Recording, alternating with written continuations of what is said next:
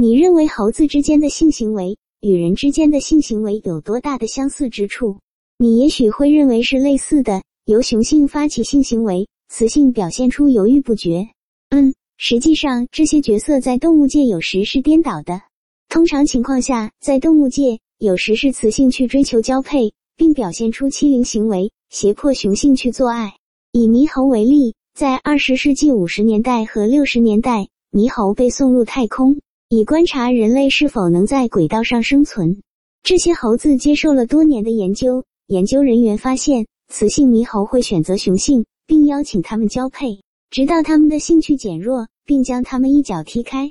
此外，他们不只是在排卵期交配，相反的是，他们有大量的性行为，不管他们的荷尔蒙状态如何。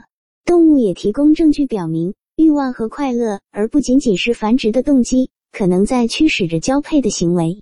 在一些情况下，雌性动物附着在它们的伴侣身上，开始交配、分离，然后再次结合在一起，直到雄性动物射精。实验表明，这种类型的行为是由雌性发起的。它们似乎想拉长交配过程。我们可以在老鼠身上看到这一点。在交配时，雌性经常从其伴侣身边跑开。它们不是为了避免交配，而是为了延长交配时间。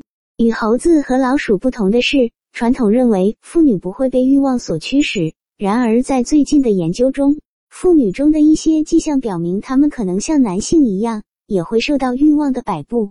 例如，跟踪消费者行为的尼尔森公司最近发布了一份报告，指出每三个色情用户中有一个是女性。